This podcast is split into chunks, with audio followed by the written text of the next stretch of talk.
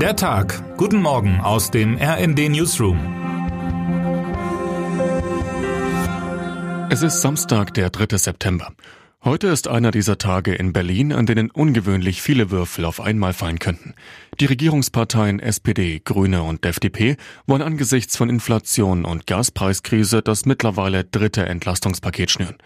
An Trommelwirbeln fehlt es nicht. Präzise und klug werde man entscheiden, orakelt Bundeskanzler Olaf Scholz. Ein wuchtiges Paket stellte Finanzminister Christian Lindner schon bei der jüngsten Koalitionsklausur in Meseberg in Aussicht. Christina Dunz aus unserem Berliner Büro hat schon mal sondiert, wie viel Geld wo diesmal bewegt werden soll.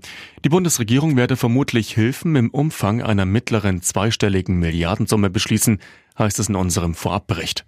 Kleckern oder klotzen, einmal mehr scheint ganz Berlin zu letzterem zu tendieren. Nötig ist, schreibt unser Leitartikler Tim St. Ivani, mindestens der Wumms, mit dem die Große Koalition die Corona-Krise abgefedert hat. Damals hatte Scholz gesagt, man müsse jetzt die Bazooka rausholen. Beispiellose staatliche Milliardenhilfsprogramme wurden nach dem Motto in Gang gesetzt, viel hilft viel. Scholz war in guter Gesellschaft. Alle europäischen Finanzminister machten es so. Es war die Zeit, in der auch das 750 Milliarden Paket der EU für den Neustart nach Corona vom Stapel lief. Schulden zu machen war seinerzeit kein großes Problem. Die Europäische Zentralbank hatte in den Jahren nach der Finanzkrise von 2009 die Zinsen nach und nach auf Null gedrückt. Inzwischen allerdings dreht sich die komplette geldpolitische Kulisse. Wohl schon am Donnerstag nächster Woche wird die EZB den nächsten Schritt zur Zinserhöhung gehen.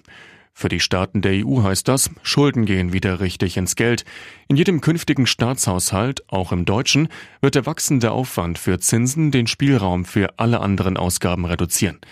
Mit anderen Worten, was heute als Großtat zur Förderung des sozialen Zusammenhalts gefeiert wird, verschärft morgen die Verteilungskonflikte.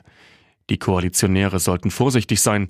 Die immer neuen Entlastungspakete führen schon jetzt zu immer neuen Enttäuschungen. Mit dem Tankrabatt etwa wurde massenhaft Steuergeld verbrannt, ohne bleibenden Effekt. Unterm Strich stieg sogar die Inflation. Es wird Zeit, dass die Debatten in Deutschland sich jetzt jenseits aller Wumms-Rhetorik für zwei zentrale Wahrheiten öffnen. Erstens, keine Regierung der Welt kann eine Inflation aufhalten, das können nur die Notenbanken. Zweitens, die Geldentwertung trifft niemanden so hart wie jene, die die Politik immer mit großer Geste unterstützen wollen, Leute ohne Vermögen und mit geringem Einkommen. Gerade der viel zitierte kleine Mann aber hätte gern eine harte Währung in seiner Tasche. Das schafft mehr Sicherheit als immer neue Debatten über die Umverteilung eines kleiner werdenden Kuchens. Termine des Tages. Der ukrainische Ministerpräsident Denis Schmihal ist heute zu Gast in Berlin und trifft neben Bundeskanzler Olaf Scholz auch Bundespräsident Frank-Walter Steinmeier. Chile entscheidet heute in einer Volksabstimmung über eine neue Verfassung. Sie soll den Sozialstaat sowie die Rechte von Indigenen und den Umweltschutz stärken. In Pennsylvania spricht heute Donald Trump zu seinen Anhängerinnen und Anhängern. Es ist der erste Auftritt des früheren US-Präsidenten seit der Durchsuchung seines Anwesens in Florida durch das FBI. Wer heute wichtig wird. Niedersachsens CDU eröffnet heute in Osnabrück ihren Landtagswahlkampf. Hauptredner sind Landeschef Bernd Altusmann und der Bundesvorsitzende Friedrich Merz. Niedersachsen wählt am 9. Oktober. In Umfragen liegt die SPD von Ministerpräsident Stefan Weil vorn.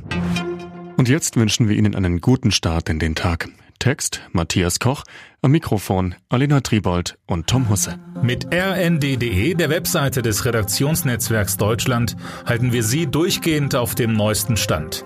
Alle Artikel aus diesem Newsletter finden Sie immer auf rnd.de slash der Tag.